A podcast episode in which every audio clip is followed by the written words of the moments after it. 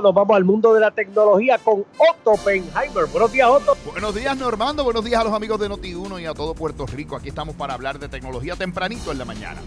Sí, señor, como todos los lunes, miércoles y viernes. ¿Qué tal tu fin de semana? Empezando la primera semana de noviembre. Muy bueno, Normando, tranquilo. Fíjate, todo por acá por el área oeste se mantuvo tranquilo. No hubo incidentes mayores, así que nosotros viéramos en términos de desórdenes en las carreteras. Así que parece que todo transcurrió, ¿verdad? Con cierta tranquilidad. Yo creo que el regreso a la escuela y la gente trabajando, pues apaciguó un poco los ánimos. Qué bueno. ¿Qué tenemos para hoy? ¿Cuál es el menú de hoy? Bueno, Normando, hay una serie de noticias de lo más interesantes en, en, cuanto a la tecnología se refiere, que empezaron tempranito. La primera es que la gente se está preguntando por qué los camiones de Amazon que entregan equipo, cuando van a dar hacia atrás, cuando ponen la reversa, suenan como si un pollo los estuviera matando, como si estuvieran matando una gallina. Es como una cosa como... Es el tradicional pitito de... No es el tradicional pitito. Y la respuesta es que aparentemente es un sonido que ellos han identificado como que es muy fácil de ubicar espacialmente. Te explico. Usualmente el pitito tú lo escuchas y no sabes de dónde viene. Sabes que hay un pitito por ahí, pero no de dónde viene. En el caso de esta tecnología que están utilizando los amigos de Amazon, el sonido lo que hace es que te permite eh, ubicarlo. Ah, mira, viene de allí específicamente. Y eso, pues supuestamente es más seguro. Así que tranquilo todo el mundo, no han matado a ninguna gallina. Es simple y llanamente que utilizaron ese sonido para poder identificar de dónde viene el vehículo. Y vamos a escucharlo en otros vehículos más. Así que ahora los carros dando para atrás van a sonar como una gallina que le pasaron por encima, Normando.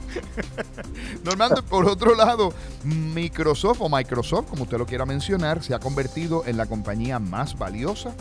Y mira, mira qué cosa más interesante. Vale 2.46 trillones de dólares.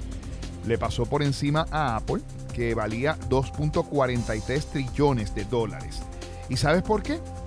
Porque los problemas de entrega de producto de Apple le han costado unos 6 billones de dólares aproximadamente a Apple y de hecho la pérdida total, entre otras cosas, se estima que va a ser sobre 10 billones de dólares. Ahora mismo, si tú vas a comprar una de las computadoras portátiles de Apple y la ordenas hoy, tienes que esperar hasta diciembre para recibirla. Pero donde se botó la bola es que Apple vende un pañito, un pañito para limpiar las pantallas de sus teléfonos y sus computadoras que vale 19 dólares normal. El pañito lo que tiene son 4 pulgadas por 4 pulgadas. ¿Y sabes cuánto tiempo se tardan en entregarte el pañito, Normando?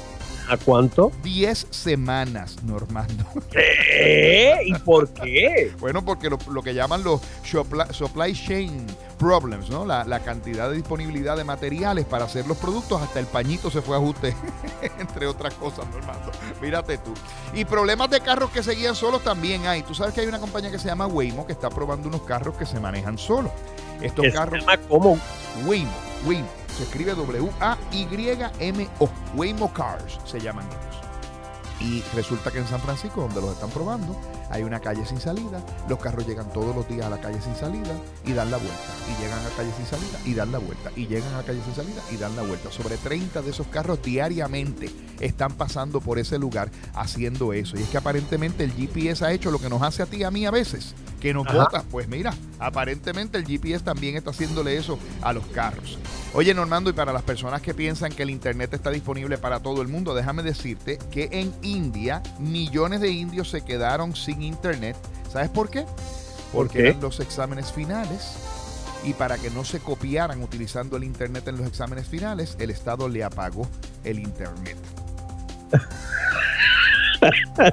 ¿En serio? Te lo, estoy, te lo estoy diciendo en serio. Sobre 25 millones de personas a lo largo de este estado de India que se llama Rajasthan recibieron un bloqueo del internet y restricciones en un esfuerzo para tratar de evitar que se copiaran en un examen que estaban dando para maestros.